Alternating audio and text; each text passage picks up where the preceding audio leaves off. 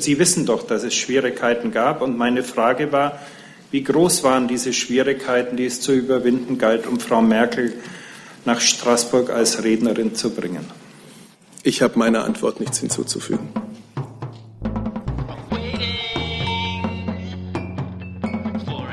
Liebe Kolleginnen und Kollegen, herzlich willkommen zu dieser Regierungspressekonferenz. Ich begrüße Staatssekretär Steffen Seibert und die Sprecherinnen und Sprecher der Ministerien. Wir haben noch zwei Lücken, aber ich denke, die Kolleginnen und Kollegen kommen gleich. Liebe Hörer, hier sind Thilo und Tyler. Jung und naiv gibt es ja nur durch eure Unterstützung. Hier gibt es keine Werbung, höchstens für uns selbst. Aber wie ihr uns unterstützen könnt oder sogar Produzenten werdet, erfahrt ihr in der Podcast-Beschreibung. Zum Beispiel per PayPal oder Überweisung. Und jetzt geht's weiter.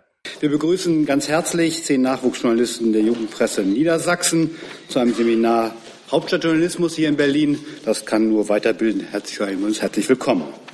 Wir begrüßen Volontäre der Evangelischen Journalistenschule hier aus Berlin und wir begrüßen zehn Journalisten aus Afrika, die mit der Taz Panther Stiftung in der Stadt sind. Auch Ihnen herzlich willkommen. Wie an jedem Mittwoch beginnen wir mit den Themen des Kabinetts und weiteren Ankündigungen der Regierung. Herr Saber, bitte.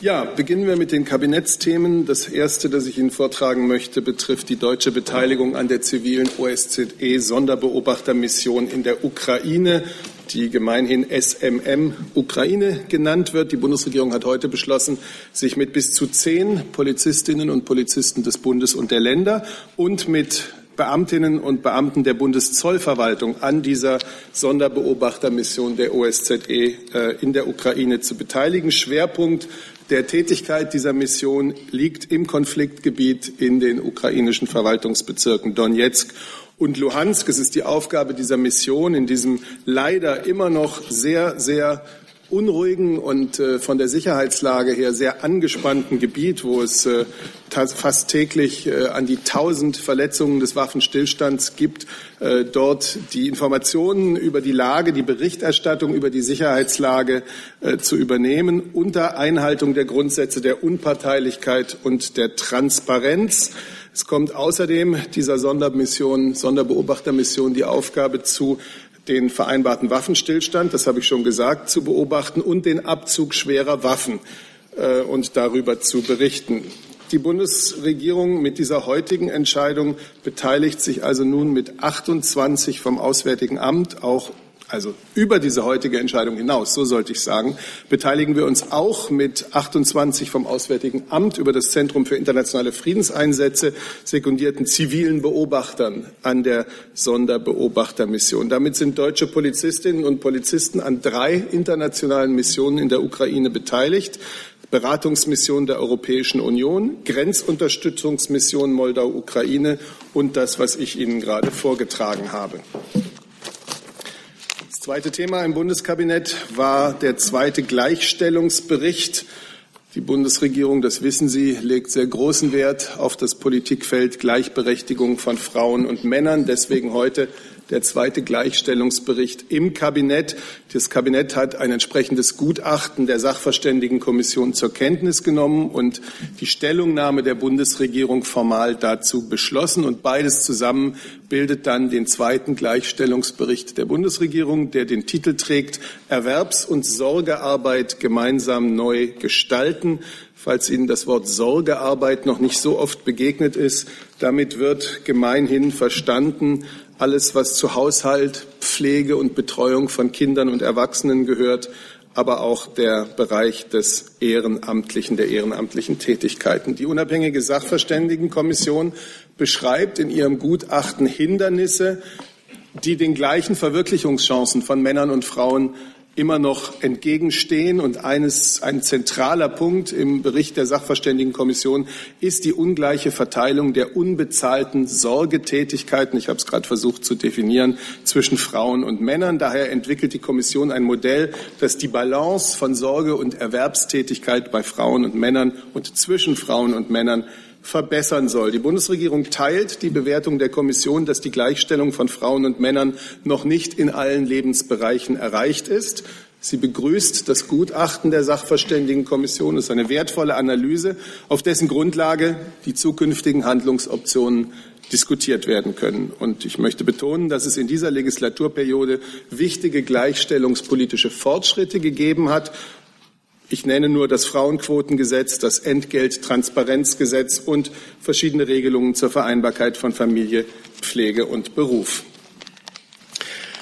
Anschließend hat die Bundesverteidigungsministerin im Kabinett heute ausführlich über die Überführung der Bundeswehr von der Luftwaffenbasis im türkischen Incelik nach Al-Azraq in Jordanien informiert. Es ging, sie ging dann besonders auf die zeitliche Abfolge der geplanten Maßnahmen für die Verlegung ein. Die Weisungen und Pläne für diese Verlegung sind in der Zwischenzeit konkretisiert worden. Mit der Umsetzung ist bereits begonnen worden. Ein Vorauskommando befindet sich schon seit Anfang Juni am neuen Stationierungsort Al-Azraq in Jordanien. Der Sprecher des BMVG hatte ja schon hier mitgeteilt, dass es bei der Verlegung der Aufklärungstornados und auch des Tankflugzeugs jeweils zu Unterbrechungen unseres Beitrags für die Anti-IS-Koalition kommen wird, dass wir das aber eng mit unseren Partnern koordinieren und dass wir sie jederzeit äh, detailliert über unsere Zeitlinien informieren. Weitere Details sicher gerne von Herrn Flossdorf. Soweit der Bericht aus dem Kabinett. Dann hatten Sie noch zwei weitere Themen. Das ist wahr. Ich wollte etwas sagen für die Bundeskanzlerin und die Bundesregierung zum Tode des amerikanischen Staatsbürgers Otto Warmbier. Die Bundesregierung hat das hat diese Nachricht mit tiefer Betroffenheit zur Kenntnis genommen und spricht der Familie Otto Warmbiers in den USA ihr tief empfundenes Beileid aus. Es spricht alles dafür, dass dieser tragische Tod eines jungen Menschen unmittelbar in die Verantwortung der nordkoreanischen Behörden fällt. Die Bundesregierung ruft die nordkoreanische Führung nachträglich auf, humanitäre Mindeststandards zu wahren und Transparenz im Umgang mit allen Inhaftierten walten zu lassen. Und sie unterstützt die Forderungen der Regierungen der USA und Südkoreas nach Freilassung ihrer Staatsangehörigen aus nordkoreanischer Haft.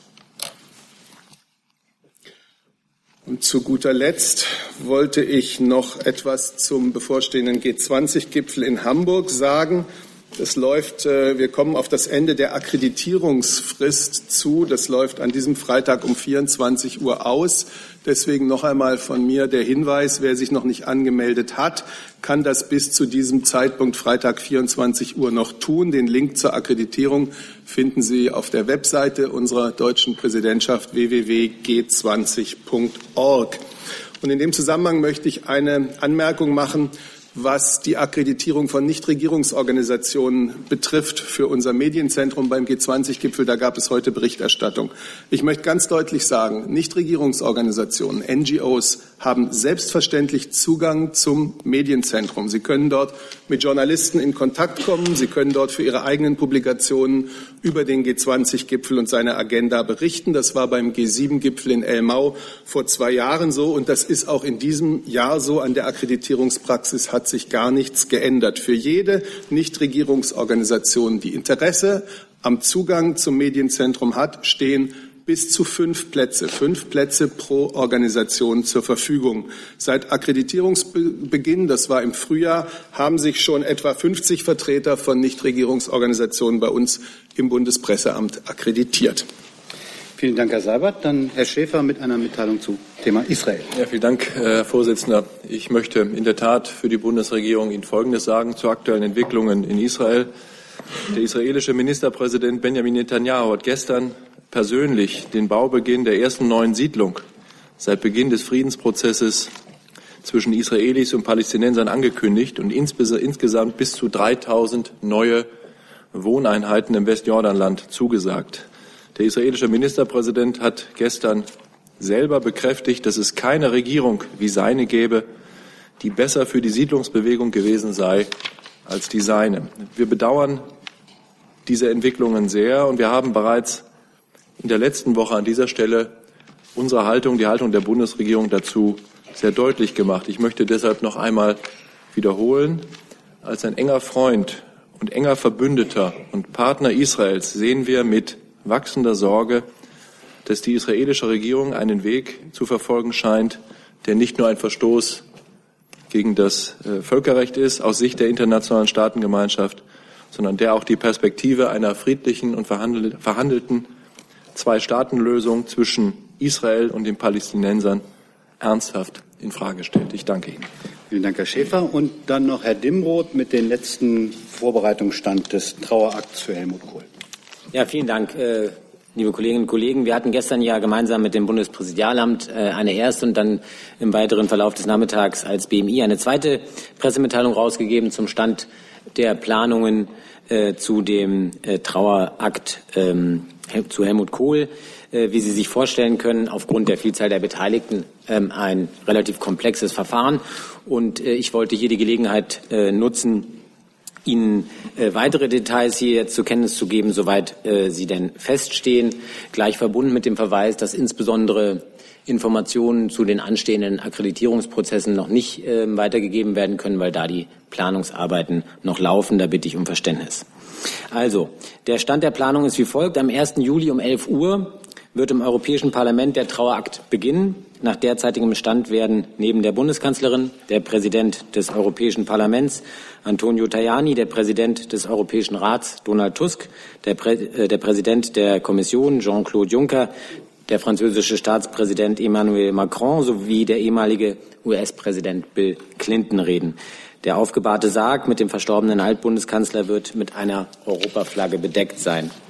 Im Anschluss an den etwa zweistündigen Trauerakt wird der Leichnam mit einem Hubschrauber der Bundespolizei nach Deutschland überführt und die Europaflagge gegen eine Bundesdienstflagge ausgetauscht. Der Hubschrauber wird in der Nähe von Ludwigshafen auf demselben Hubschrauberlandeplatz landen, wo er zu den aktiven Zeiten des Bundeskanzlers Kohl stets landete. Sodann erfolgt eine Überführung nach Speyer. Im dortigen Dom findet dann am späten Nachmittag im Gedenken an den Verstorbenen zunächst ein Requiem statt. Anschließend wird es vor dem Dom ein militärisches Abschiedszeremoniell mit Ehrenformation geben, bevor die Beisetzung in Speyer erfolgt. Über weitere Details werden wir selbstverständlich, soweit sie feststehen, auch im weiteren Verlauf immer aktuell in Kenntnis setzen. Vielen Dank. Vielen Dank, Herr Dimroth. Dann versuchen wir uns mal durch die Themen durchzuarbeiten. Zuerst durch die des Kabinetts. Zum Thema Ukraine habe ich auch eine weitere Wortmeldung. Da geht es wohl um die Gesetzgebung zum Donbass. Frau Kollegin, wollen Sie die vielleicht in dem Zusammenhang mitstellen?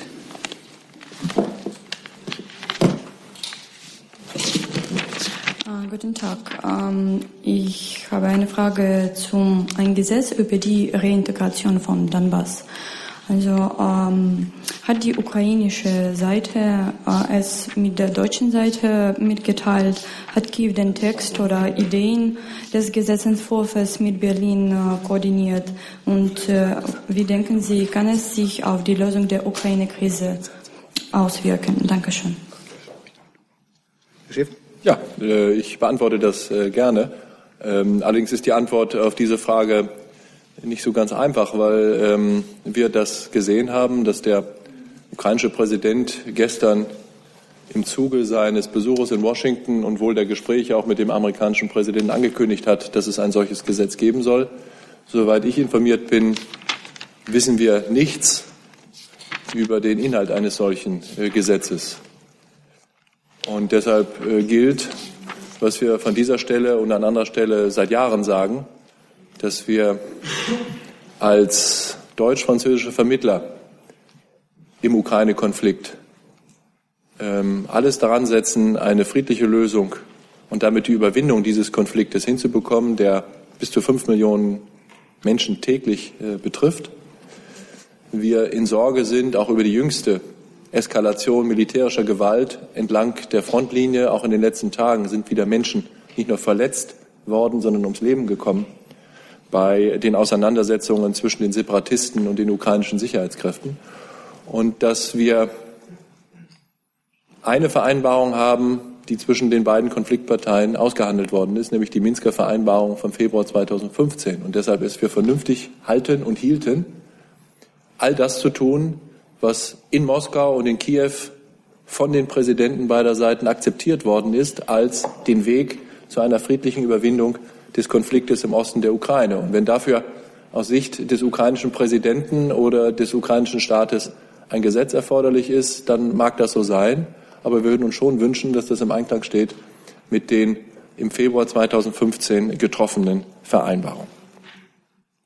Gibt es weitere Fragen zu dem Komplex Ukraine? Das sehe ich nicht. Gibt es Fragen zu dem Gleichstellungsbericht der Bundesregierung? Sehe ich auch nicht. Dann zum Thema Incelik. Haben wir auch bereits ausführlich hier diskutiert. Zum Thema Herrn Wombeer und Nordkorea. Sehe ich auch nicht. Zu den Akkreditierungshinweisen zum G20-Gipfel gibt es, glaube ich, keine Fragen zum Thema Israel. Herr Jung. Herr Schäfer, letzte Woche hatten Sie zum ungarischen NGO-Gesetz was gesagt und unter anderem auch Russland, China und Israel genannt. Da gab es äh, Stress von, äh, auf israelischer Seite. Die israelische Botschaft hat sich mit Ihnen in Verbindung gesetzt. Können Sie uns mal aufklären, äh, was die von Ihnen wollten, was da rausgekommen ist? Ich glaube, äh, dass äh, wenn es Kontakte gegeben haben sollte zwischen der israelischen Botschaft hier in Berlin und der Bundesregierung, dass das jetzt nicht unbedingt in die Öffentlichkeit gehört. Aber es ist ja richtig, dass heute auch in einem in einer israelischen Zeitung in Haaretz ähm, über meine Äußerungen hier in der Regierungspressekonferenz ähm, geschrieben äh, worden ist. Und äh, wenn es da zu Missverständnissen gekommen sein könnte, dann kann ich gerne versuchen, diese Missverständnisse auszuräumen. Was ich äh, letzte Woche äh, gesagt habe, Herr Jung, war, dass es Länder gibt, Sie haben, sie, Sie haben die vier Länder aufgezählt, zu denen auch Israel gehört, in denen es in der letzten Zeit zu staatlicher Regulierung gekommen ist, der Finanzierung zivilgesellschaftlicher Aktivitäten aus dem Ausland. Und in jedem Land ist die innenpolitische Lage oder die Motivation der jeweiligen Regierungen sicher eine andere. Aber jedenfalls kann man, glaube ich, festhalten, dass etwas Gemeinsames bei diesen vier Ländern ist, dass die jeweiligen Regierungen sehr kritisch auf eine solche ausländische Finanzierung zivilgesellschaftlicher Aktivitäten in ihren Ländern blicken und deshalb staatliche Regulierungen vorgenommen haben. Das ist es, was ich gesagt habe, nicht mehr, äh, aber auch nicht, nicht weniger. Und das ändert überhaupt nichts an der unverbrüchlichen Freundschaft und Partnerschaft, die wir äh, mit Israel teilen und der Verantwortung, die wir für die Sicherheit Israels empfinden, gerade weil wir ein so gutes und so enges freundschaftliches Verhältnis mit der israelischen Regierung haben, ist es möglich, dass wir Meinungsverschiedenheiten, die wir an der einen oder anderen Stelle miteinander haben, offen und ehrlich und äh, wenn nötig auch öffentlich miteinander austragen können. Und das tun wir und das habe ich hier für das Auswärtige Amt, für den Außenminister und für die Bundesregierung getan und äh, so äh, ist das, äh, ist das äh, gewesen. Im Übrigen sind wir ein klein wenig in Sorge, weil es Äußerungen aus der israelischen Regierung in den letzten Wochen gibt, auch vom israelischen Premierminister, die andeuten, dass die vom Knesset verabschiedete Regelung über Transparenz der Finanzierung aus dem Ausland von zivilgesellschaftlichen Organisationen in Israel offensichtlich noch nicht genug sei und dass es Anlass sei, das Gesetz zu verschärfen. Und wir haben bereits, während das Gesetz von der Regierung erarbeitet und in der Knesset diskutiert worden ist, sowohl in der Öffentlichkeit wie gegenüber Vertretern des israelischen Parlaments und der Regierung unsere kritische Haltung sehr deutlich gemacht. Und äh, wenn wir das für erforderlich halten, dann würden wir uns auch vorbehalten, das auch in Zukunft zu tun. Zusatz? Äh, würde jetzt ein anderes Thema betreffen, Israel-Palästina. Dann kommen wir gleich dazu. Äh, wie bewerten Sie die? Ähm Herr Jung, wir kommen dann gleich dazu, wenn so. sozusagen die anderen Themen durchhaben, denke ich. Das ist, glaube ich, sinnvoll. Wir haben ja nämlich den hat das vorgestellte Planung zum Trauerakt für Helmut Kohl. Da hat der Herr Wonka sich gemeldet. Der, stimmt das?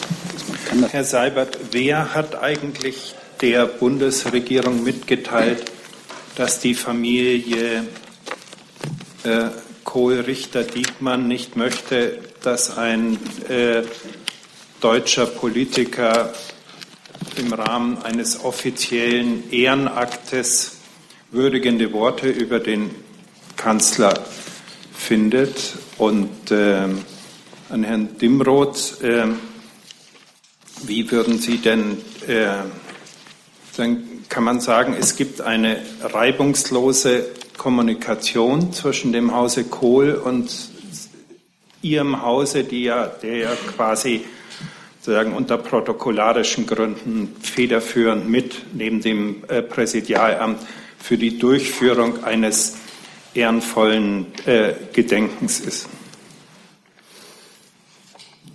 Herr Wonka, ich kann Ihnen bestätigen, was ähm, Herr Dimroth ja auch gerade schon gesagt hat, dass die Bundeskanzlerin äh, bei dem europäischen Trauerakt in Straßburg zu den Rednern gehören wird über die sehr engen Abstimmungen zwischen den verschiedenen äh, beteiligten deutschen Behörden und der Witwe des Verstorbenen, den europäischen Institutionen der französischen Regierung, kann ich Ihnen hier nichts sagen.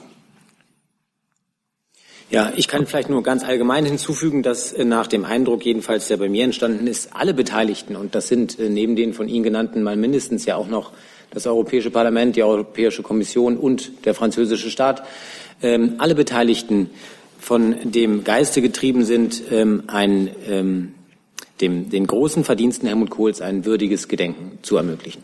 Das möchte ich hier sagen. Zusatz? Äh, Herr Seibert gehört zu dem, was Herr Dimbrot gerade gesagt hat, des, des würdigen Gedenkens, auch der anhaltende, glaube ich, nicht ganz, Sie wissen das auch, nicht ganz unberechtigte Streit darum, dass die Familie Kohlrichter nicht möchte, dass das gewählte deutsche Staatsoberhaupt, Herr Steinmeier, in irgendeiner rednerischen Beziehung zu Herrn Kohl im Rahmen dieser Festakte äh, auftritt? Ich kann das, was Sie da jetzt gerade in den Raum stellen und was man äh, zum Teil liest, hier in überhaupt keiner Weise kommentieren. Das steht mir auch gar nicht zu.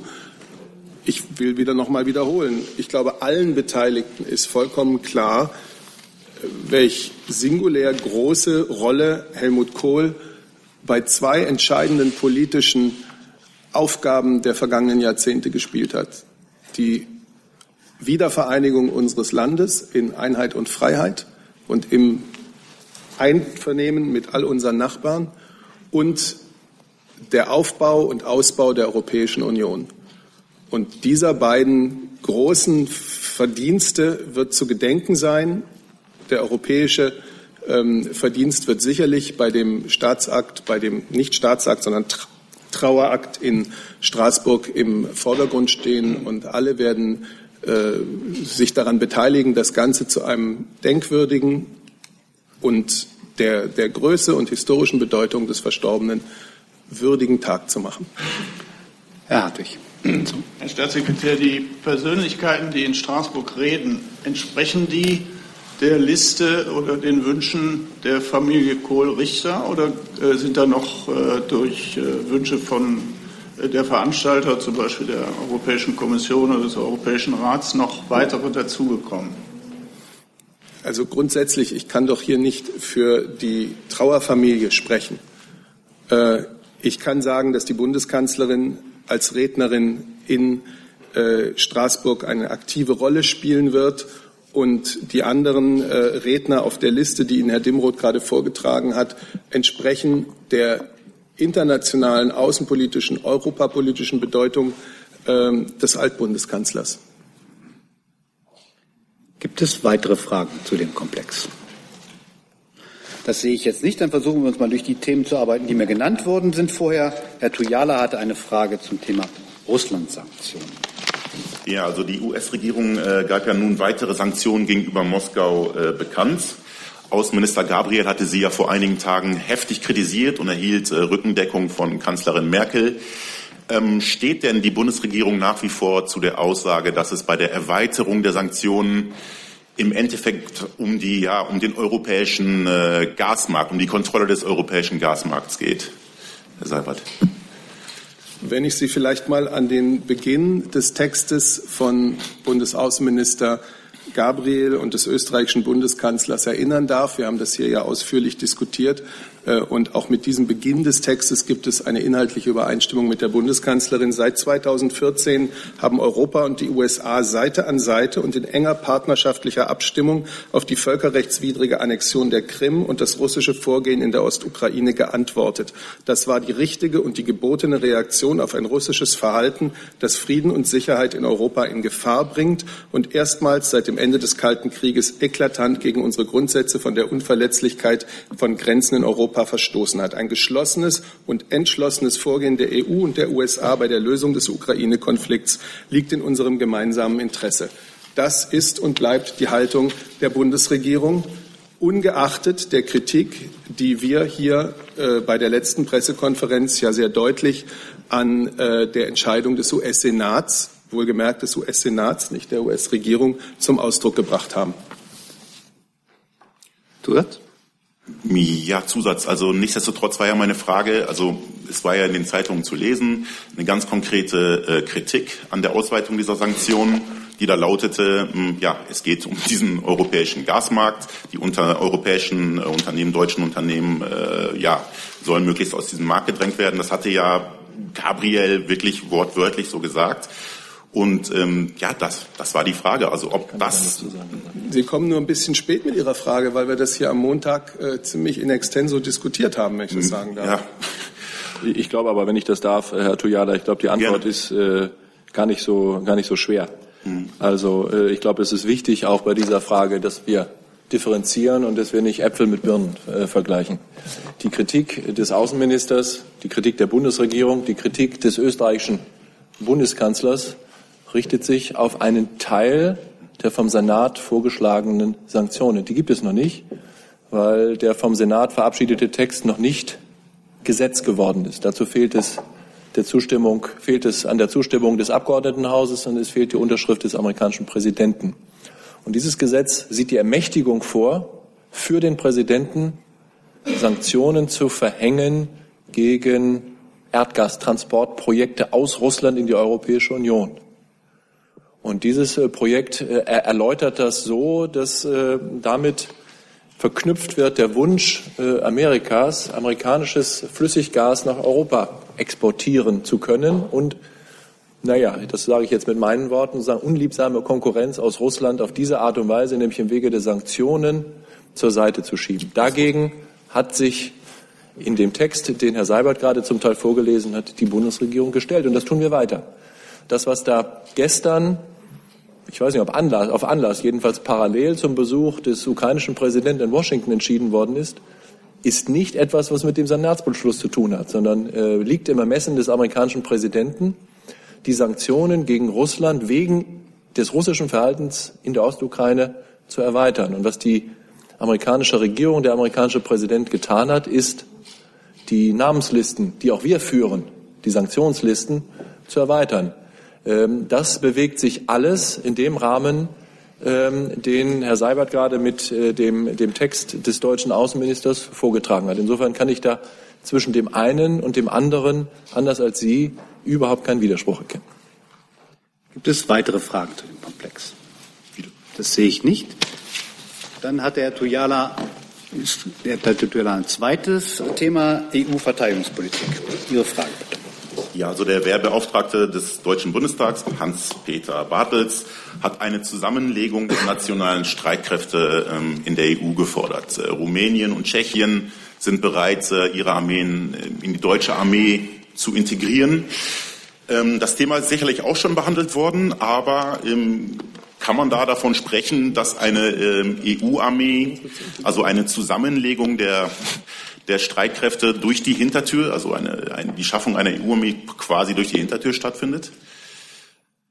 Ich bin erstmal verwundert. Herr vielleicht auch dazu. Also bin erstmal verwundert über Ihre Behauptung, Rumänien und Tschechien ja, äh, hätten gesagt, sie seien bereit, ihre Streitkräfte. Stünden bereit, sagte Herr Bartels. Stünden bereit. Stünden bereit. Gut. Ja, gut. Ja. Man wird es auch gern von Rumänien und Tschechien hören, aber es ist, entspricht ja auch gar nicht unserer Absicht. Deswegen äh, vielleicht am besten der Fachmann. Wenn ich ein Mikro kriege. Ah ja, ist da.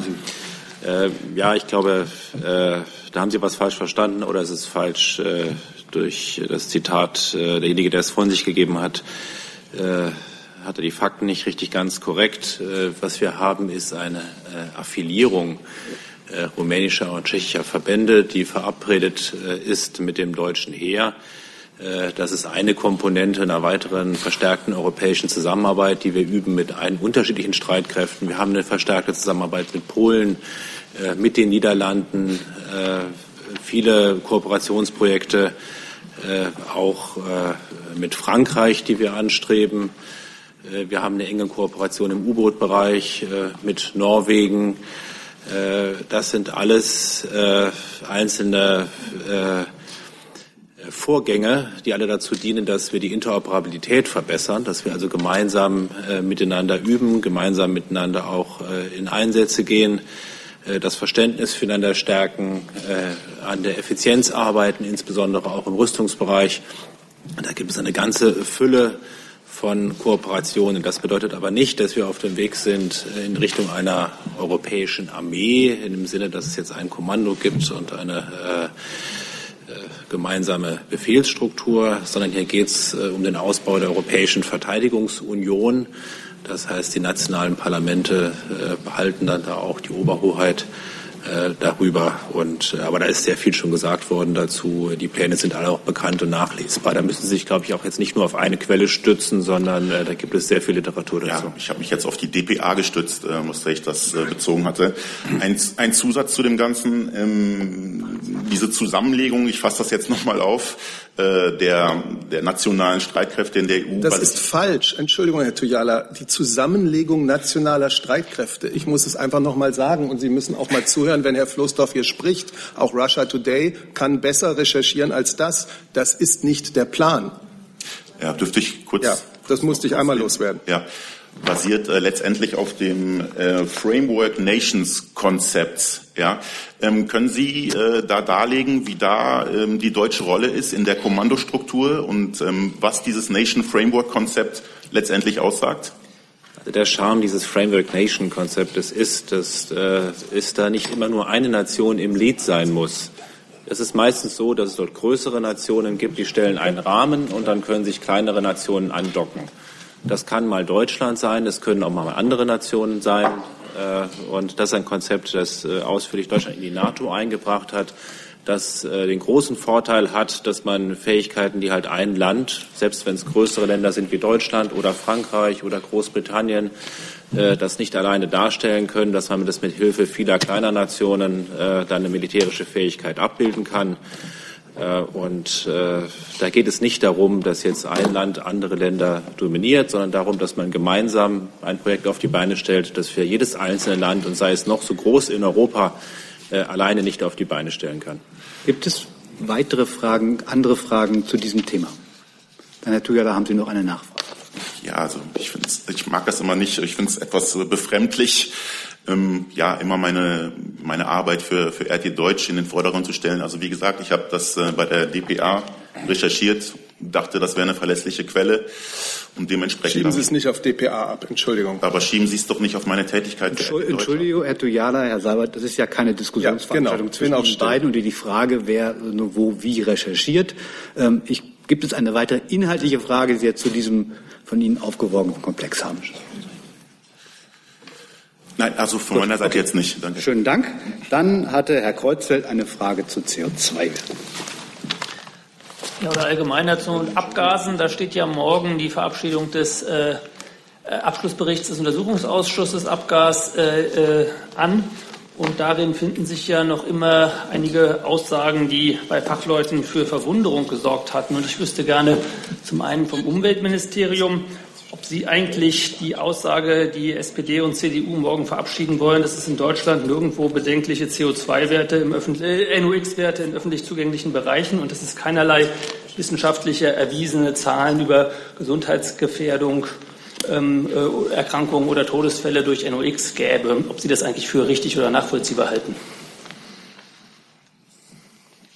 Das müsste ich nachreichen. Also danke für die Frage. Und vielleicht und das ist ja auch eine Sache, die im Bundestag jetzt verabschiedet werden soll. Und genau, Thema aber Sie als das fachlich zuständige Ministerium interessiert mich einfach, wie Sie, wie Sie diese ja. dort verabschiedeten Fakten einschätzen. Das, also jetzt zu dem Bundestag muss ich mich jetzt ja hier an dieser Stelle nicht verhalten und zum Thema NOx, dass das halt Auswirkungen auf die Gesundheit von Menschen haben kann. Das ist ja auch bei der Diskussion, die wir aktuell haben, um ähm, das Thema, ähm, dass das eben Auswirkungen haben kann auf die Gesundheit, ähm, das ist ja eine Position, die wir schon lange haben und die halt auch ein entscheidender Faktor ist, weshalb es auch ähm, ähm, ja, Verfahren ähm, dort gibt. Die Länder auch aufgerufen werden, dort ähm, aktiv zu werden. Und ähm, insofern ist das ja eine altbekannte Diskussion. Haben kann oder hat? Auswirkungen? Sie sagten eben haben kann. Es gibt ja ähm, Studien, die beweisen, dass NOx ähm, Auswirkungen auf die Gesundheit hat und auf die wir uns auch immer schon bezogen haben. Und zum gleichen Themenkomplex hätte ich noch eine Frage an Herrn Hille. Ähm, zu einem Thema, was wir hier auch schon ein paar Mal hatten, die äh, im Rahmen der Untersuchungskommission ebenfalls erhobenen CO2-Werte, die bis heute nicht die abschließenden Ergebnisse veröffentlicht worden sind, jetzt nach mehreren Monaten, ähm, was in äh, den Minderheitenvoten auch nochmal kritisiert wird. Da hatten Sie uns ja hier vor einer Weile gesagt, da würde noch dran gearbeitet, aber Sie seien zuversichtlich, dass es noch in dieser Legislatur passiert, wenn ich mich richtig erinnere. Das geht jetzt ja allmählich zu Ende. Wann wird es denn soweit sein? Herr Kreuzfeld, da gibt es keinen neuen Stand. Ähm, Ihre Beurteilung, dass die Legislatur langsam zu Ende geht, äh, äh, teile ich nicht ganz. Wir haben noch drei Monate. Bis zur Bundestagswahl und äh, es gilt das, was ich an dieser Stelle zu dem Thema gesagt habe. Der legislative Teil haben wir noch zwei Wochen, glaube ich. Aber Entschuldigung nochmal? Für den wirklich legislativen Teil dieser Periode haben wir noch zwei Wochen, wenn ich das richtig sehe. Meines Wissens Aber ist die Bundestagswahl am 24. September und äh, dann können wir gemeinsam die Tage auszählen äh, bis dahin. Also es gibt keinen neuen Stand, Herr Kreuzfeld. Und eine weitere Frage dazu, gibt es denn einen neuen Stand zu der Frage, es ist ja außer den Rückrufen von VW im Rahmen der Arbeit damals auch der freiwillige Rückruf von 600.000 oder so äh, Modellen weiterer Hersteller angeordnet oder vereinbart worden, was ja freiwillig war. Da würde mich noch mal interessieren, ob es da eigentlich ähnlich wie bei VW jetzt im Nachhinein Ergebnisse gibt, wie sich diese freiwilligen Rückrufe auf die tatsächlichen Abgasausstoßwerte, NOx-Werte dieser Fahrzeuge ausgewirkt haben. Zu der Frage kann ich Ihnen keine, keine Zahlen jetzt äh, nennen, Herr Kreuzfeld. Ich kann Ihnen sagen, dass äh, ähm, die große Mehrheit der Freigaben für diese Umrüstaktion ähm, ähm, insgesamt sind es ja 630.000 Fahrzeuge. Gut 500.000 Fahrzeuge äh, sind ähm, freigegeben zur Umrüstung. Ähm, was das aber an NOx-Reduktionen ähm, bewirkt, äh, kann ich Ihnen hier heute nicht äh, vortragen. Dazu Frau Kollegin. Äh, ja, da würde ich gerne an dieser Stelle gleich weitermachen und bei der freiwilligen Rückrufaktion äh, bleiben. Äh, plant denn das BMVI noch mal sowas wie einen Kassensturz zum, äh, es ist ja noch ein bisschen was dran an der Legislaturperiode, haben wir gerade gelernt. Äh, 630.000 Wagen sind, ist die Zielmarke. Wird denn das BMVI mal erheben zum Ende der Legislaturperiode, bei wie vielen Wagen diese um, freiwillige Umrüstung stattgefunden hat? Also insgesamt zur Gesamteinordnung nochmal. Wir haben ja ein, eine Rückrufaktion, die mehr als drei Millionen Fahrzeuge in Summe betrifft. 2, ich komme gleich dazu. 2,4 Millionen Fahrzeuge im verpflichtenden Rückruf, 630.000 Fahrzeuge im freiwilligen, äh, in der freiwilligen Serviceaktion, für die am Ende unterm Strich genau das Gleiche gilt wie für den verbindlichen Rückruf. Die werden genauso um, äh, umgerüstet wie gerade genannt, äh, sind die Freigaben für gut 500.000 Fahrzeuge erteilt. Äh, der Vollzug des Ganzen ist natürlich Sache der Hersteller, ähm, die ähm, ihre Kunden auf eigenen ähm, Wegen informiert haben, in die, in die Werkstätten gerufen haben. Und natürlich begleiten wir diesen Prozess, ist ja klar. Gibt es noch eine Zusatzfrage? Okay, aber das heißt, Sie werden jetzt nicht zum Ende der Legislaturperiode mal eine Zahl veröffentlichen, wo man sehen kann, wie erfolgreich diese freiwillige Rückrufaktion war, weil es ja auch auf Initiative des BMVI hin stattgefunden hat. Ich habe Ihnen doch gerade schon die Zahl äh, 500.000 genannt, die zeigt, wie erfolgreich äh, diese Aktion ist. Gibt es weitere Fragen zu dem Komplex? Das sehe ich nicht. Dann steht auf meinem Zettel das EuGH-Urteil zur Steuerfahndung. Herr Severin. Ja, ich würde gerne Herrn Demroth fragen, was für Sie aus diesem Urteil folgt. Offenbar sollen diese Kontrollen ja nur noch ähm, unter bestimmten Umständen möglich sein. Ja, vielen Dank für die Frage. Das gibt mir vielleicht ganz kurz noch mal Gelegenheit äh, zu betonen, dass aus unserer Sicht das Instrument der Schleierfahndung ein sehr wirksames, wirkungsvolles und wichtiges ist. Ähm, das umfasst jedenfalls für den Bereich der Bundespolizei, für den ich ja hier nur sprechen kann, äh, ja Maßnahmen der Identitätsfeststellung, der Befragung, der Durchsuchung von Sachen und äh, bei Anwendung dieses Instruments jedenfalls hat die Bundespolizei sehr positive Erfahrungen gemacht. Und es ist für uns eben ganz wichtig, ähm, dass grenzüberschreitende Straftäter nicht da, darauf vertrauen dürfen, ähm, unerkannt, unentdeckt ähm, durch Europa zu reisen. Das vielleicht vorab. Ähm, die Entscheidung des EuGH, die wird natürlich im Einzelnen jetzt auszuwerten sein, äh, soweit ähm, aber bekannt bestätigt die Entscheidung ja zunächst mal, dass die Befugnisnormen ganz grundsätzlich auch im Lichte europäischen Rechts Bestand haben. Das ist zu begrüßen. Ähm, Im Übrigen äh, weise ich darauf hin, dass äh, die Entscheidung sich bezieht auf einen Sachverhalt, der spielt im Jahr 2014. In der Zwischenzeit ist aber einiges geschehen. Insbesondere haben wir im Jahr 2016 ergänzende Anwendungsbestimmungen gemeinsam mit der Kommission abgestimmt. Folge dessen war, dass die Kommission ihrerseits ein äh, bis dahin angedachtes Vertragsverletzungsverfahren gegen Deutschland eingestellt hat, ganz offensichtlich also davon ausgeht, dass die geltende und aktuelle Praxis auch der Bundespolizei europäischem Recht vollumfänglich entspricht. Die Einschränkungen, die Sie äh, gerade zitiert haben aus der Entscheidung des EuGH, sind jetzt ja von dem vorliegenden Gericht zu prüfen. Das ist eine Zurückweisung dorthin. Dort wird jetzt genau zu prüfen sein, ob da möglicherweise dennoch äh, vor dem Hintergrund des gerade ausgeführten weitere Konkretisierungen anstehen. Ähm, ich möchte aber noch zusätzlich darauf hinweisen, dass die Kommission ja höchst selbst im Zusammenhang mit dem Thema Grenzkontrollen ähm, Anfang diesen Jahres alle Mitgliedstaaten geradezu ermutigt hat, von diesem Instrument Gebrauch zu machen, gerade auch im Hinblick auf die anhaltende Diskussion ähm, über Grenzkontrollen respektive die Rückkehr, so nennt es die Kommission, zu Schengen. Gibt es weitere Fragen zu dem Komplex EuGH Schleierfahren? Das sehe ich nicht. Dann hat Herr Jung die nächste Frage. Herr Sabat, der Präsident des Zentralrats der Juden, Herr Schuster, hat ähm, oder fordert einen Antisemitismusbeauftragten, der im Kanzleramt angesiedelt werden soll. Ähm, möchten Sie das bewerten, das kommentieren? Wenn Sie mir eine ganz kurze Sekunde geben, weil ich mir dazu etwas herausgesucht hatte, das ist nicht ganz unkompliziert. Gerne. Ähm, also zunächst mal, die Bundesregierung hatte auf Beschluss des Deutschen Bundestages schon 2008 ein unabhängiges Gremium aus Wissenschaftlern und Praktikern eingesetzt, das einen Bericht zum Antisemitismus in Deutschland erstellt hat und das dabei umfangreiche Empfehlungen ausgesprochen hat, wie man Programme zur Bekämpfung von Antisemitismus ähm, entwickeln und weiterentwickeln könnte. Dieser Bericht wurde Januar 2012 im Bundestag vorgestellt. Dann hat sich dieser unabhängige Expertenkreis 2015 erneut konstituiert, um den zweiten Bericht vorzubereiten. Der ist jetzt im April dieses Jahres vorgestellt worden und nun heute Nachmittag berät der Deutsche Bundestag im Plenum über diesen zweiten Bericht. Der, erhält, der, enthält auch eine Reihe von Forderungen, von Anregungen, Empfehlungen und dazu gehört auch einen Antisemitismusbeauftragten im Bundeskanzleramt zu berufen. Insgesamt gibt dieser Bericht, der ja mehr als diese Forderung hat, fachliche Impulse und Anregungen, die man auch ähm, im Lichte dessen, was heute im Deutschen Bundestag beraten wird, sehr sorgfältig prüfen muss. Und das gilt auch für die Forderung nach Berufung eines Antisemitismusbeauftragten. Zu der grundsätzlichen Frage, ähm, glaube ich, haben wir uns hier schon vielfach geäußert. Die Bundesregierung stellt sich jeder Form von Antisemitismus entschieden entgegen.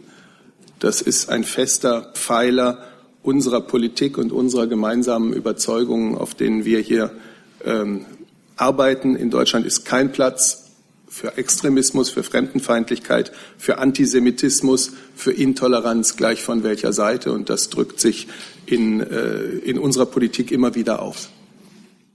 Zusatz? Vielleicht konkretisiere ich das noch. Ähm, kann sich die Kanzlerin im Kanzleramt einen Antisemitismusbeauftragten vorstellen oder möchte sie das prüfen lassen, wie ich das jetzt verstanden habe? Und vielleicht eine äh, Anschlussfrage. Wie hat die Kanzlerin die Diskussion über den sogenannten Antisemitismusfilm der letzten Tage wahrgenommen? Möchte sie da was, möchten Sie da was zu sagen? Noch einmal, das Expertengremium hat seinen zweiten Bericht vorgelegt. Der wird nun heute im Deutschen Bundestag äh, debattiert. Und bevor das geschehen ist, fände ich es jetzt sehr unpassend für die Bundesregierung, da schon Festlegungen zu treffen. Wir sollten diesen Bericht insgesamt ernst nehmen. Wir sollten ihn insgesamt sorgfältig prüfen und das gilt auch für diese Forderung. Ansonsten denke ich, können Sie immer wieder erleben, wie die Bundeskanzlerin, andere Mitglieder der Bundesregierung äh, genau nach der Überzeugung handeln, die ich Ihnen hier beschrieben habe. Wir müssen alles tun gegen den Antisemitismus in der Gesellschaft. Wir müssen alles tun, um das jüdische Leben, das Gott sei Dank zurückgekehrt ist nach Deutschland und das hier Gott sei Dank äh, blühen kann, wie man es vielleicht vor ein paar Jahrzehnten nicht geglaubt hätte, dass das hier weiter möglich ist und dass sich das noch einen festeren und dauerhafteren Platz in unserem Lande ähm, gewinnen kann. Die Frage nach, dem Antisem äh, nach der Debatte um den Antisemitismusfilm? Das möchte ich, äh, da ich den Film nicht kenne, hier nicht äh, kommentieren. Grüßen Sie, weil Sie den Film ja nicht kennen, dass er ausgestrahlt wird, damit Sie ihn kennen. Ich begrüße alles, was in Deutschland dazu beiträgt, Antisemitismus als das zu kennzeichnen, was es ist, ein Übel. Gibt es weitere Fragen zu dem Komplex? Das sehe ich nicht. Dann ist Herr Gers mit einem neuen Thema dran. Ja, ich habe eine Frage an Herrn Flossdorf. Äh, der Haushaltsausschuss hat heute die Verabschiedung dieses Rüstungspakets über 13 Milliarden Euro abgesetzt. Äh, können Sie sagen, wie das BMVG darauf reagiert und äh, wie Sie das einschätzen? Das ist äh, eine Entscheidung, die im Parlament das Parlament trifft, ob es jetzt in dieser Woche oder der nächsten Woche äh, darüber befindet. Bedauerlich wäre natürlich, äh, wenn in dieser Legislatur gar nicht mehr darüber befunden äh, werden würde, da ja doch äh, erhebliche Rüstungsprojekte für Ausrüstung, die Modernisierung der Ausrüstung der Soldaten und Soldaten davon abhängen und damit erhebliche Verzögerungen bei möglichen Vertragsschlüssen auch verbunden wären. Zusatz? Können Sie denn die Bedenken, die ja, glaube ich, aus der SPD kommen, nachvollziehen? Ehrlich gesagt weiß ich gar nicht, um welche Bedenken es sich da handelt. Okay. Gibt es weitere Fragen zu dem Thema? Das sehe ich nicht. Dann ist Herr Wonka. Dieses Entschuldigung, ich muss noch mal zu dem Thema Kohl zurück, weil ich was vergessen hatte zu fragen. Herr Seibert, es gibt Informationen, wonach es sehr schwierig war, Frau Merkel als äh, Gedenkrednerin in Straßburg bei der Familie Kohl-Richter zu verankern. Äh, stimmen diese Informationen und wie ist es, wie ist es Ihnen oder Frau Merkel gelungen, sich als Rednerin in Straßburg äh, zu platzieren und in welcher Form laufen eigentlich bereits die Pläne zur Einrichtung einer Kohl-Stiftung und teilt die Bundeskanzlerin den Wunsch, den ja auch ihre äh, Kulturbeauftragte schon geäußert hat, dass das Erbe Kohls am besten in einer nationalen großen Helmut Kohl Gedenkstiftung aufbewahrt wäre. Herr Wonka, der erste Teil Ihrer Frage erinnert mich an die Fragen, die Sie zu Beginn der Regierungspressekonferenz gestellt haben. Ich kann deswegen nur die in Variation. Ich kann deswegen nur die gleiche Antwort geben. Die Bundeskanzlerin wird Rednerin bei dem Europäischen Trauerakt in Straßburg sein über Gespräche, die zwischen der Witwe des Verstorbenen und den verschiedenen deutschen beteiligten Institutionen wie auch den europäischen Institutionen stattgefunden haben, kann ich hier keine Auskunft geben. Die Frage der Helmut Kohl Gedenkstiftung die Bundesregierung unterstützt die Idee, für Helmut Kohl eine Gedenkstiftung des Bundes einzurichten. Es gibt vergleichbare, Stift, vergleichbar, vergleichbare, Stiftungen, zum Beispiel die im vergangenen Jahr gegründete Bundeskanzler Helmut Schmidt Stiftung. Aber genau wie auch in dem Fall respektieren wir die gesetzgeberische Initiative des Deutschen Bundestages. Ähm, das ist das, was ich Ihnen dazu sagen kann. Die Beauftragte der Bundesregierung für Kultur und Medien ist bereit, mit den Erben, mit den politischen Wegbegleitern Helmut Kohls Gespräche darüber aufzunehmen, wie die Struktur und die inhaltliche Ausrichtung einer solchen Stiftung sein könnte. Aber noch einmal, wir respektieren die gesetzgeberische Initiative des Deutschen Bundestages. Darf ich Sie nur an einem Punkt korrigieren? Sie könnten mir schon Auskunft darüber geben, wie schwer es war, Frau Merkel als, Gastre als äh, Gedenkrednerin zu verankern. Sie wollen nur nicht, nur weil Sie sagten, äh, das geht hier nicht. Äh, es gibt, äh, Sie könnten, Sie wissen doch, dass es Schwierigkeiten gab. Und meine Frage war, wie groß waren diese Schwierigkeiten, die es zu überwinden galt, um Frau Merkel nach Straßburg als Rednerin zu bringen? Ich habe meiner Antwort nichts hinzuzufügen. Herr Jessen dazu. Herr Seibert, bedauert die Bundesregierung, dass es keinen nationalen Trauerakt oder Staatsakt geben wird für den Politiker, der länger als jeder andere die Regierungsgeschäfte dieses Staates geleitet hat? Also, wir sind ja offensichtlich wieder bei dem Thema vom Anfang. Ich denke, aus allen Beiträgen, die Sie hier gehört haben, ist klar geworden, dass für uns das Wichtigste ist, ein würdiges, einen würdigen Abschied, ein würdiges Gedenken an die politische Lebensleistung und die Persönlichkeit des Altbundeskanzlers äh, mitzugestalten. Es wird da einen europäischen Trauerakt geben. Seine europäische Rolle war überragend und es wird äh, im Dom zu Speyer ein deutsches Requiem geben ähm, und dann äh, die Verabschiedung durch die Ehrenformation der Bundeswehr. Ähm, das wird, wir werden das am Ende des Tages alles sehen, hoffentlich ein sehr würdiger Tag gewesen sein. Die übliche Verfahrensweise, wenn man diesen Begriff verwenden darf, wäre aber ein nationaler Staatsakt doch gewesen. Deswegen halte ich die Frage für legitim. Bedauert die Bundesregierung, dass es diese Form nicht geben wird? Es ist eine zugegebenermaßen so noch nicht äh, durchgeführte Form gefunden worden, aber mit Helmut Kohl ist auch ein Ehrenbürger Europas äh, von uns gegangen und dem trägt der Trauerakt in Straßburg gebührend Rechnung. Herr Demuth. Ich würde nur vielleicht gerne ergänzen, weil ich es auch wirklich für sehr äh, lesenswerte Informationen halte, die wir da vorhalten, ganz allgemein, völlig unabhängig ähm, von dem konkreten Fall, Herr Jessen, weil Sie gerade sagten, das ist ja sozusagen ein Abweichen von dem üblicherweise typischen.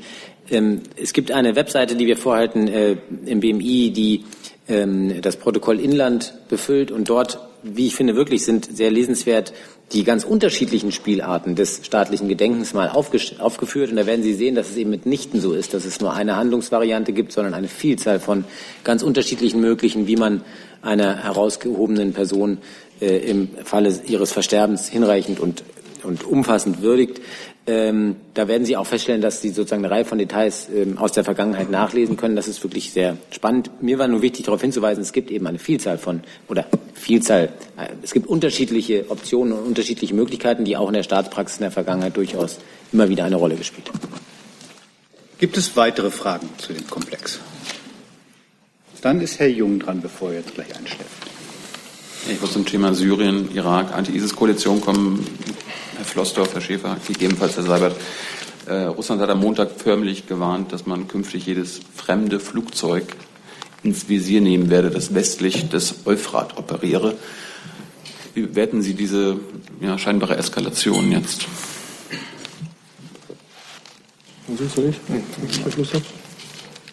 Ich kann auch was dazu sagen. Also die, äh, es hätte da schon Entgegnungen gegeben. Es gibt ja auch äh, Bemühungen äh, von vielen Seiten, äh, dort deeskalierend und äh, beruhigende äh, Vorstöße zu unternehmen.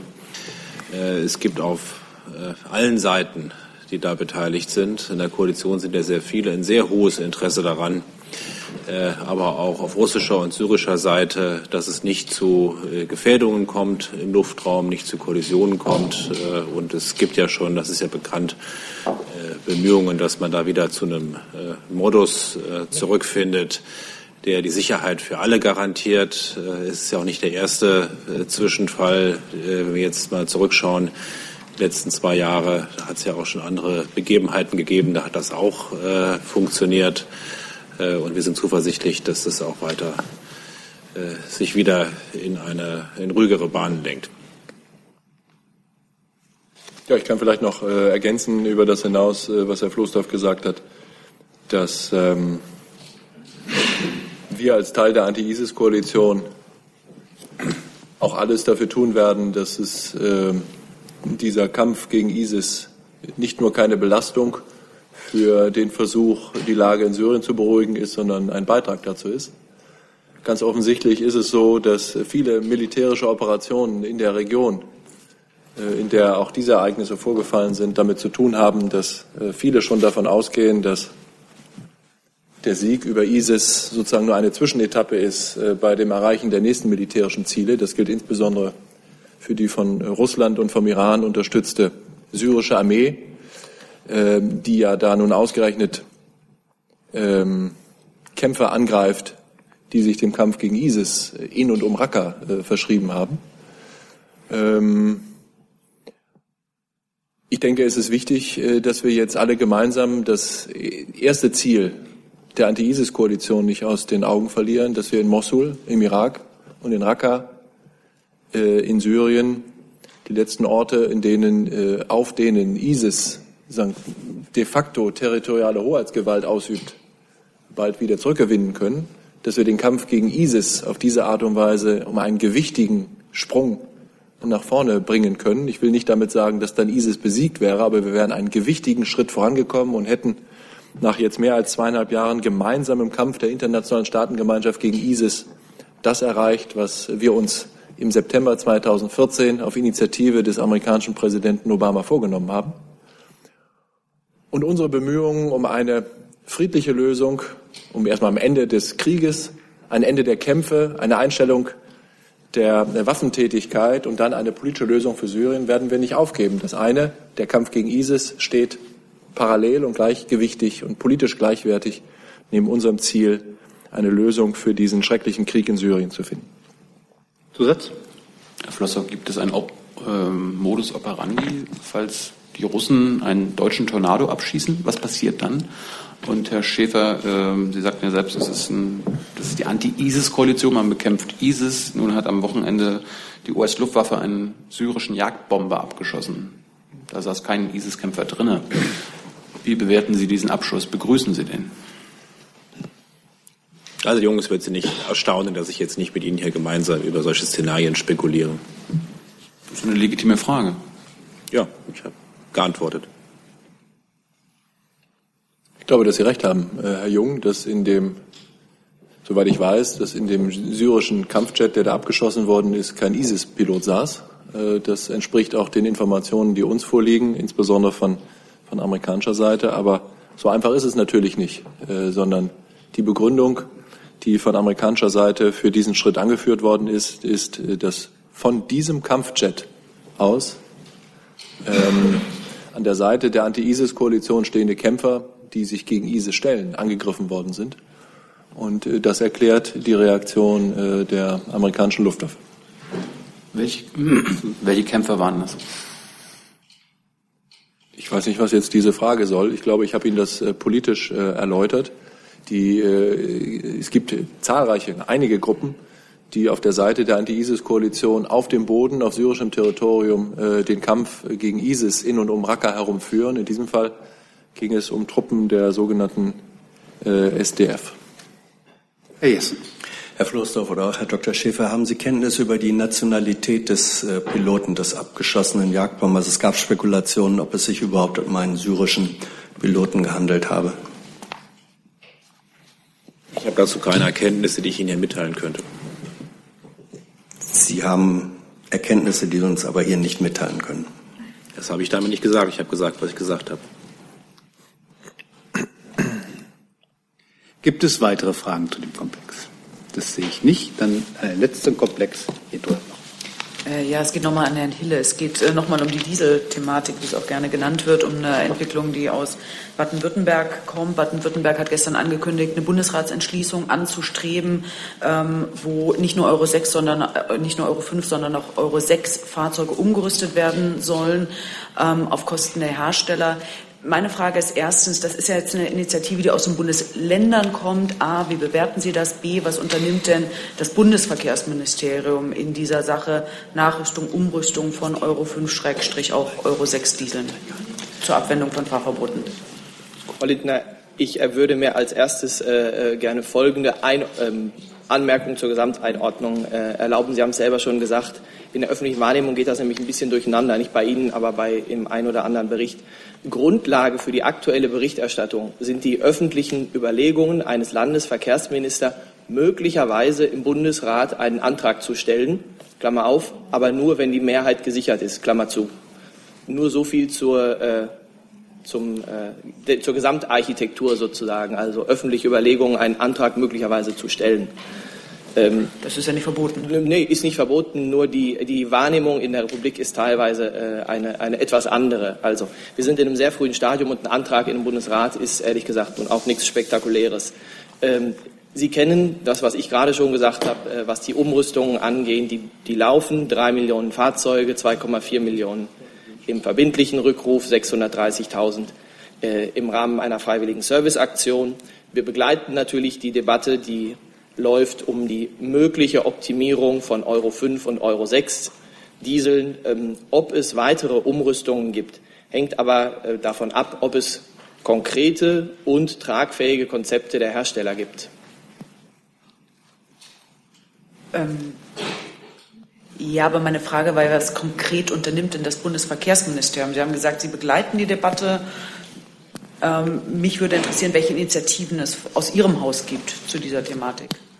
Ja, ich habe Ihnen doch äh, gesagt, was die Grundlage für die, äh, für die weitere Beschäftigung äh, mit der Frage ist. Ob es weitere Umrüstungen, ähm, können auch von Optimierungen sprechen, gibt, hängt davon ab, ob es konkrete und tragfähige Konzepte der Hersteller gibt.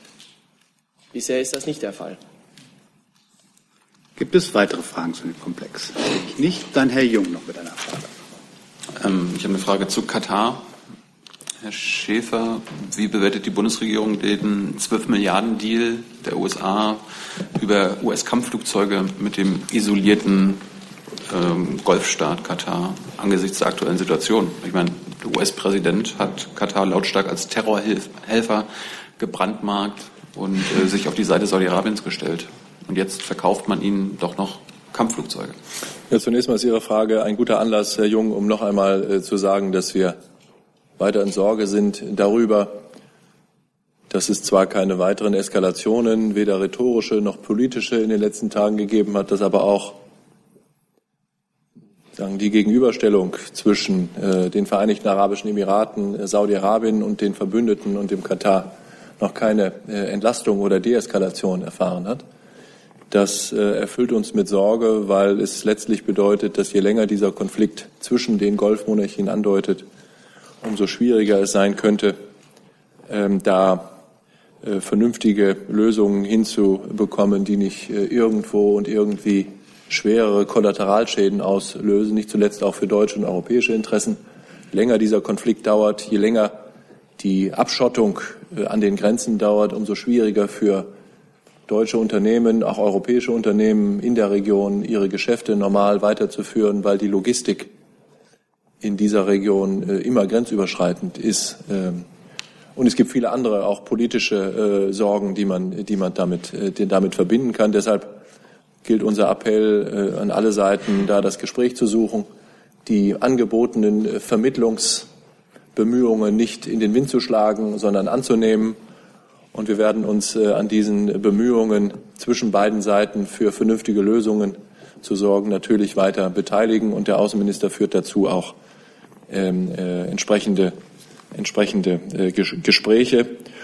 Und wenn das Ergebnis einer Lösung äh, ist, dass ähm, für alle Beteiligten in der Region und überall äh, klar ist, dass die Finanzierung von Terrorismus und von islamistischem Extremismus nicht geht, wo auch immer, wann auch immer, wie auch immer, dann wäre das äh, ein Teil einer wirklich guten Lösung aus Sicht, aus Sicht der Bundesregierung. Und jetzt äh, zu Ihrer, äh, zu Ihrer konkreten Frage.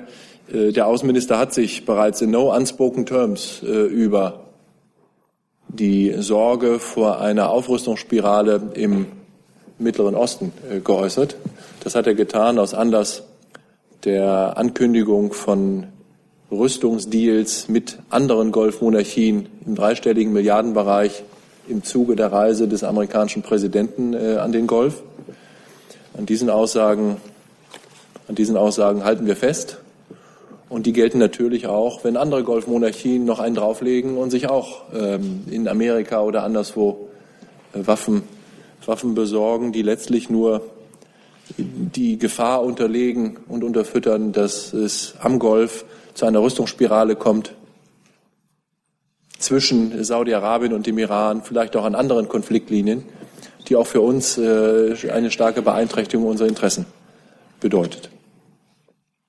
Zusatz? Liebe Hörer, hier sind Thilo und Tyler. Jung und Naiv gibt es ja nur durch eure Unterstützung. Hier gibt es keine Werbung, höchstens für uns selbst. Aber wie ihr uns unterstützen könnt oder sogar Produzenten werdet, erfahrt ihr in der Podcast-Beschreibung. Zum Beispiel per PayPal oder Überweisung. Und jetzt geht's weiter. Was wird die Bundesregierung tun, damit äh, an dieser Rüstungsspirale im Nahen Osten, also dass die nicht weitergeht? Deutschland verkauft ja auch Waffen und Rüstung an diese Länder. Also ich würde Ihnen ähm, empfehlen, dass Sie sich ähm, bei der Antwort auf diese Frage vielleicht einmal das Interview, des, die Antworten des äh, Außenministers in einem Interview mit der Welt am Sonntag am Wochenende anschauen. Da ist er ganz konkret von den Journalisten ganz konkret gefragt worden, welche Rüstungsprojekte denn in der Vergangenheit für Monarchien am Golf genehmigt worden seien. Äh, da würde ich Ihre Aufmerksamkeit gerne darauf lenken. Das ist auf der Website des Auswärtigen Amtes und bestimmt auch bei der Welt am Sonntag nachzulesen. Das möchte ich hier nicht wiederholen. Ansonsten gilt das, was äh, von dieser Seite immer gesagt wird, zu einer außerordentlich restriktiven Rüstungsexportpolitik, gerade in Krisenregionen und gerade ähm, an den Golf. Und die Zahlen, die jüngst veröffentlicht worden sind, belegen das, glaube ich, auch ganz eindrucksvoll. Und ansonsten sind es die Mittel der Diplomatie, ähm, die uns zur Verfügung stehen. Dass ich Ihnen gegenüber hier sehr offen und sehr klar mich zu Rüstungsprojekten im Golf äußere, ist Teil von Diplomatie, ist Teil von Außenpolitik. Und dass wir mit unserer Haltung gegenüber den Partnern und Staaten, die an diesen Rüstungsgeschäften beteiligt sind, nicht hinterm Berg halten, auch im direkten Kontakt, das können Sie sich sicher denken. Gibt es weitere Fragen zum Thema Katar? Angesichts des gleich folgenden Briefings zum EU-Rat würde ich das jetzt aber gerne belassen hierbei und würde die Pressekonferenz schließen und danke für die Zeit. Danke auch. Entschuldigung, danke auch.